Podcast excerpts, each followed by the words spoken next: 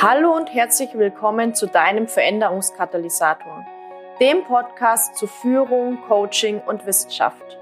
Mein Name ist Jasmin Schweiger, ich bin Wirtschaftspsychologin mit dem Schwerpunkt Führung, Gründerin der Online-Akademie für Leadership Coaching und auf der Mission, Führung zukunftsfähig, sinnhaft und nachhaltig auszurichten. Schön, dass du da bist und wir gemeinsam die Arbeitswelt der Zukunft gestalten.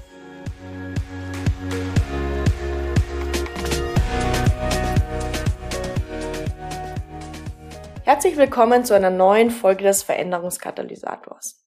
Wie schön, dass du da bist und wie schön, dass du dich für das Thema Führungskompetenzen für die Zukunft interessierst. Wir haben ja in der letzten Podcast-Folge, also letzte Woche, die Frage beleuchtet, was ist denn Führungskompetenz überhaupt? Also einfach mal die Basisdefinition von Führungskompetenz angesehen. Und wenn du in diese Folge noch nicht reingehört hast, dann möchte ich dir hier die große Empfehlung aussprechen, vielleicht sogar zuerst in diese andere Folge reinzuhören, um sozusagen erstmal das Fundament zum Thema Führungskompetenz zu haben. Heute gehen wir ein bisschen spielerischer an die Sache ran, sage ich mal. Das bedeutet, ich teile jetzt mit dir drei Führungskompetenzen, die ich für die Zukunft sehe. Und wir werden auch nochmal einen Blogartikel dazu machen, bei dem wir das ganze Thema Führungskompetenzen für die Zukunft nochmal allgemeiner beleuchten. Heute möchte ich aber mit dir ganz konkret drei Kompetenzen teilen. Und vielleicht vorab nochmal, wenn du die Folge letzte Woche schon gehört hast, dann weißt du mittlerweile, dass Führungskompetenz eine querliegende Kompetenz ist. Das bedeutet, Führungskompetenz kann sehr schwer für sich definiert werden Führungskompetenz ist eher eine Mischung, eine Kombination aus vielen verschiedenen anderen Kompetenzen aus verschiedensten Kompetenzbereichen. Und genau das wird sich jetzt auch wieder widerspiegeln in diesen drei Kompetenzen, die ich heute mitgebracht habe. Denn du wirst sehen, auch diese drei Kompetenzen sind sehr, ja, sehr unterschiedlich gelagert. Und starten wir doch gleich mal mit der ersten Kompetenz. Und bevor ich dir sage, was die erste Kompetenz ist, möchte ich erst noch mal etwas zum Thema VUCA sagen. Und vielleicht kennst du den Begriff VUCA schon. Also wir sprechen ja davon, dass wir heutzutage in einer VUCA-Welt leben. Das heißt, in einer Welt, die volatil ist, die mehrdeutig ist, die komplex ist und die auch Unsicherheit bei uns auslöst. Ja, die Unsicherheit dadurch bei uns auslöst, dass wir nicht genau wissen, was die richtige Entscheidung ist, was die richtige Gestaltung ist für die Zukunft. Und das ist natürlich eine ganz große Herausforderung gerade für Führung. Denn Führung lebt von Gestaltbarkeit. Und wenn ich keine Kontrolle habe, wenn ich nicht weiß, wie die Zukunft wird, dann habe ich diese, ja, diese grundlegende Fähigkeit der Gestaltbarkeit verloren. Das bedeutet, in einer VUCA-Welt ist die größte Herausforderung aus meiner Sicht gar nicht unbedingt, wie wir mit Prozessen und Strukturen darauf reagieren. Also, dass wir Strukturen, Prozesse, unser Organigramm in der Organisation vielleicht agiler ausrichten, dass wir flexibler reagieren können, indem wir nicht nur eine Pyramidenstruktur in der Organisation haben, sondern agilere Organisationsformen. Aber aus meiner Sicht liegt die größte Problematik gar nicht da drin. Aus meiner Sicht liegt die größte Problematik auf psychologischer Ebene. Durch die VUCA-Welt sind die, ja, die inneren Alarmglocken sozusagen ständig am Läuten, weil ich nicht weiß, was wird morgen sein? Was wird nächste Woche sein? Was wird mit dem Unternehmen passieren? Wie wird sich die Branche entwickeln? Wie wird sich der Markt entwickeln? Heutzutage ja teilweise sogar noch die Frage, werden wir überhaupt von unseren Zulieferern die nötigen Teile bekommen? Und das führt dazu, dass wir uns permanent unter Stress fühlen. So, und was brauchen wir? Und damit komme ich zu dieser ersten Kompetenz. Was brauchen wir, um mit dieser Unsicherheit, um mit diesem Stress gut umgehen zu können. Wir brauchen zum einen Achtsamkeit, ja, Achtsamkeit in der Wahrnehmung. Wir brauchen aber zum anderen, und das ist die Kompetenz, die ich beleuchten möchte zunächst, wir brauchen Resilienz. Und Resilienz wird ja so als psychische Widerstandsfähigkeit ganz oft bezeichnet. Aber ich sehe Resilienz so, dass Resilienz noch viel mehr ist. Resilienz sehe ich nicht nur auf psychischer Ebene, also als individueller Ebene, sondern ich sehe Resilienz so, dass es Führungsaufgabe ist, kompetent Resilienz natürlich für sich selbst herzustellen, ja, aber Resilienz auch für das Team herzustellen und Resilienz für die gesamte Organisation herzustellen. Das bedeutet, wir können eigentlich im Führungskontext Resilienz auf drei Ebenen unterscheiden. Also auf individueller Ebene, auf Ebene der Einzelpersonen, auf Teamebene und auf Ebene der gesamten Organisation. Natürlich versteht man da nochmal so ein bisschen andere Dinge darunter. Also wenn ich sage, okay, was führt dazu, dass ich individuell resilient werde? Naja, indem ich vielleicht die Dinge, die ich nicht ändern kann, akzeptiere, dass ich aber trotzdem optimistisch in die Zukunft blicke, dass ich in die Selbstwirksamkeit gehe, dass ich Verantwortung übernehme, dass ich lösungsorientiert handle, dass ich mich auf die Zukunft fokussiere und zukunftsorientiert handeln kann und denken kann. Ja, also es geht Hand in Hand dass ich das Ganze denken kann und das Ganze dann natürlich auch in eine Handlung umsetzen kann.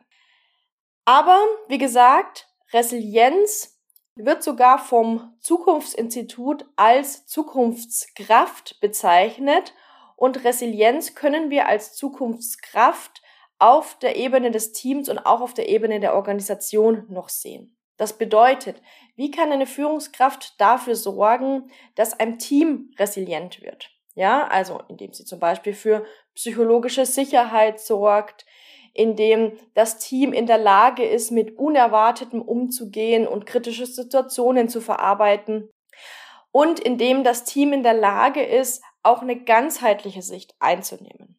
Ja, also das wäre sozusagen auf Teamebene und auf organisationaler Ebene wären das so Dinge wie zum Beispiel, welche Ressourcen hat denn die Organisation überhaupt verfügbar? Ja, wie können in der Organisation Veränderungen gemanagt werden? Wie können wir uns in der Organisation kontinuierlich verbessern? Wie können wir auch eine, eine gewisse Lernkultur in, in unserer Organisation etablieren? Das sind alles Aspekte, die in diese organisationale Resilienz reinspielen. Und was ich auch ganz spannend finde, es gibt sogar eine ISO-Norm für organisationale Resilienz. Werden die auch nochmal in den Show Notes verlinken, sodass du da auch nochmal reinschauen kannst, wenn du magst. Die ist aktuell, ähm, glaube ich, nur auf Englisch verfügbar. Aber schau da gerne mal rein, dann siehst du nochmal, was auch organisationale Resilienz ist. Genau. Aber nochmal zusammenfassend. Führungsaufgabe, Führungskompetenz ist es, diese Resilienz auf den drei genannten Ebenen herstellen zu können. Ja, also für sich selbst diese Resilienz herstellen zu können, die Resilienz in das Team zu tragen und die Resilienz auch in die gesamte Organisation zu tragen. Gehen wir noch einen Schritt weiter und beleuchten wir doch mal gemeinsam die zweite Kompetenz, die ich heute mitgebracht habe, beziehungsweise es sind sogar zwei Kompetenzen, die meiner Meinung nach auch sehr stark ineinander greifen. Und zwar das zweite Kompetenzpärchen wäre Systemdenken und Komplexitätsdenken. Das hört sich jetzt vielleicht ein bisschen abstrakt an, aber ich habe ein paar Fragen mitgebracht, die das Ganze vielleicht nochmal veranschaulichen. Als Führungskraft, wenn ich diese Kompetenzen habe, also Systemdenken und Komplexitätsdenken, dann kann ich mir reflektiert die Frage stellen, welche Auswirkungen hat mein Tun? Und zwar nicht nur Auswirkungen bis morgen nicht nur Auswirkungen in meinem direkten Umfeld, sondern ich betrachte Auswirkungen in einem größeren, ganzheitlicheren Zusammenhang. Ich kann mir anschauen, welche Auswirkungen hat denn mein Tun zum Beispiel gesellschaftlich? Welche Auswirkungen hat mein Tun zum Beispiel in Bezug auf die gesamte Organisation? Ja, also gerade Aktuell haben wir große Herausforderungen in Bezug auf den Klimawandel. Also so die Fragestellung der Nachhaltigkeit ist ja hochgradig relevant. Und Nachhaltigkeit kann nur kommen, wenn ich mir Gedanken mache, welche Auswirkungen mein Tun hat, weil nur dann kann ich Nachhaltigkeit mit beeinflussen, mit erschaffen, mitdenken. Ja? Auf persönlicher Ebene kann ich mich auch mal fragen, kann ich denn als Führungskraft Komplexität erfassen? Kann ich mit Ambiguität umgehen? Ja? Wie schnell kann ich denn zum Beispiel auch in die Analyse von neuen Konzepten und von neuen Systemen einsteigen? Und kann ich dann auch kreative Lösungen finden? Kann ich kreative Problemlösungen finden? Und ja, das ist natürlich jetzt schon ein bisschen abstrakter als vielleicht diese, die, als es vielleicht die Zukunftskompetenz der, der Resilienz war. Aber ich sage mal, es geht darum, wirklich eine, ja, eine zukunftsorientierte, nachhaltige Organisation zu erschaffen und letztendlich auch eine lernende Organisation zu erschaffen. Und wenn wir uns diesen Begriff der lernenden Organisation anschauen, das ist ein super spannendes Konzept, das zum Beispiel von ähm, ja, Peter Senge auch stark geprägt wurde. Wir werden auch hier nochmal ein Buch dazu verlinken, das ich super spannend finde in diesem Zusammenhang. Und grundsätzlich geht es darum, dass eine lernende Organisation ja letztendlich sich anpassen kann auf äußere und innere Reize, ja, aber letztendlich auch mitlernt mit Komplexität, mitlernt mit Mehrdeutigkeit, mitlernt mit Unsicherheit und so weiter.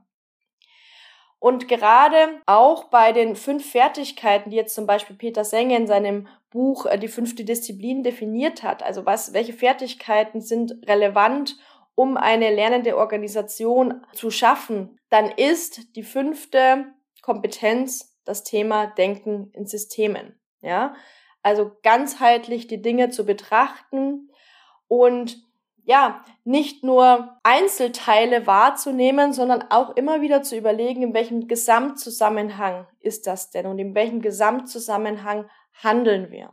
Ja? Also das bedeutet, die zweite Kompetenz wäre aus meiner Sicht Systemdenken und Komplexitätsdenken. Und dann kommen wir auch schon zur dritten Kompetenz. Die dritte Kompetenz für die Zukunft, ganz, ganz wichtig, ist aus meiner Sicht Veränderungskompetenz. Und natürlich ist Veränderungskompetenz jetzt auch wieder ein bisschen breiter gefasst, aber wir stehen gerade nicht nur in Organisationen, ich würde sagen auch gesellschaftlich, aber bleiben wir mal beim Blick auf den Organisationen. Wir stehen gerade vor großen systemischen Herausforderungen. Das bedeutet, die äußeren Zustände, der Kontext, ja, wieder Stichwort VUCA-Welt, hat sich massiv verändert ist vielleicht sogar noch dynamischer geworden. Also wir haben jetzt eine Pandemie, eine weltweite Pandemie durchlebt. Wir, wir stecken mitten im Klimawandel, der sich immer mehr, ja, immer mehr an Geschwindigkeit aufnimmt. Wir gehen von Krise zu Krise. Ja, also eigentlich fließen die Krisen so ineinander, dass man sagen könnte, es ist eigentlich eine Dauerkrise. Und da reicht es eben nicht mehr aus, kontinuierlich zu verbessern. Also ein Verbessern reicht nicht aus, wenn sich das Außen grundlegend verändert hat, wenn sich die Zustände grundlegend verändert haben. Das bedeutet, in diesem Fall brauchen wir eine vollkommen neue, ja, neu, eine neue Haltung. Wir brauchen neue Glaubenssätze, die wir erarbeiten, die wir leben. Und es geht auch wirklich darum, ein neues Können zu entwickeln. Also ein neues Können zu entwickeln, wie gehe ich denn damit um, mit diesen Herausforderungen? Und da ist eben Veränderungskompetenz, ja, sehr relevant aus meiner Sicht und die Veränderungskompetenz setzt sich ja zusammen letztendlich aus drei Aspekten. Also wir haben einmal Veränderungsbereitschaft, also überhaupt bereit zu sein für Veränderung. Wir haben Veränderungsfähigkeit, also überhaupt fähig zu sein, die Veränderung auch umzusetzen. Und dann haben wir natürlich schon sowas wie Erfahrungswissen, also Erfahrung, gesammelte Erfahrung, die ich aus Veränderungsprozessen mitgenommen habe. Damit meine ich nicht reine Change-Projekte, sondern damit meine ich, kann ich auf Erfahrungswissen zurückgreifen, dass es mir leichter macht, mit einer ständigen Veränderung zu leben. Ja? Und das wird natürlich dann wieder von anderen Kompetenzen gestützt. Das wird dann schon wieder gestützt von Systemdenken, Komplexitätsdenken. Das wird gestützt von Resilienz. Das wird gestützt von Achtsamkeit und so weiter. Das bedeutet, Führungskräfte heute dürfen sich auf jeden Fall fragen. Zum einen, bin ich bereit für Veränderung? Ja, habe ich da auch irgendwie positive Emotionen, positive Assoziationen in Bezug auf Veränderung? Weil Veränderung ist die Normalität. Wollte gerade sagen, wird die Normalität, aber nein, Veränderung ist die Normalität.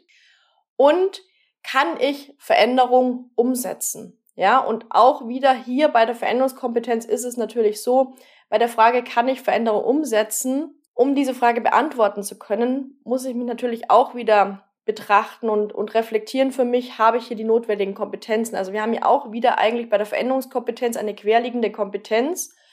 Das heißt, um Veränderungen gut begleiten zu können und damit gut umgehen zu können, brauche ich auch wieder individuelle Kompetenzen. Ich brauche Methodenkompetenzen, ich brauche Sozialkompetenzen und so weiter. Das bedeutet, nochmal zusammenfassend gesagt, drei wichtige Kompetenzen, die ich für die Zukunft der Führung sehe, sind Resilienz, sind Systemdenken, Komplexitätsdenken und ist Veränderungskompetenz. Natürlich gibt es noch eine Vielzahl an weiteren Kompetenzen, die wir benötigen, um zum Beispiel mit vermehrter Diversität umzugehen, um zum Beispiel damit umzugehen, dass Teams vermehrt remote geführt werden. Also Digitalisierungsaspekte spielen da natürlich auch rein. Generell eine Weiterentwicklung der Technologie. Also natürlich gibt es noch ganz viele andere Kompetenzen, die wir jetzt hier mit reinnehmen könnten, wo wir sagen könnten, okay, das sind Kompetenzen für die Zukunft und deswegen haben wir auch gesagt, wir machen da nochmal einen Blogartikel, wo wir das nochmal breiter beleuchten. Aber wenn du jetzt gar nichts mitnimmst von dem, was ich gesagt habe, außer einer Sache, dann nimm gerne mit. Drei Zukunftskompetenzen für die Führung sind Resilienz, Systemdenken, Komplexitätsdenken sowie Veränderungskompetenz. Genau, das war's heute schon von meiner Seite. Schön, dass du dabei warst und lass gerne eine Bewertung da. Also das hilft einfach uns in unserer Arbeit, mir in meiner Arbeit dass der Podcast besser von anderen auch gefunden werden kann. Und ja, also ich freue mich, wenn du da auch eine Bewertung da lässt. Und natürlich auch, wenn du dich direkt bei mir meldest, zum Beispiel über Instagram oder LinkedIn und deine Gedanken mit mir teilst. Und ansonsten freue ich mich, dich dann wieder nächste Woche begrüßen zu dürfen und wünsche dir bis dahin eine gute Zeit.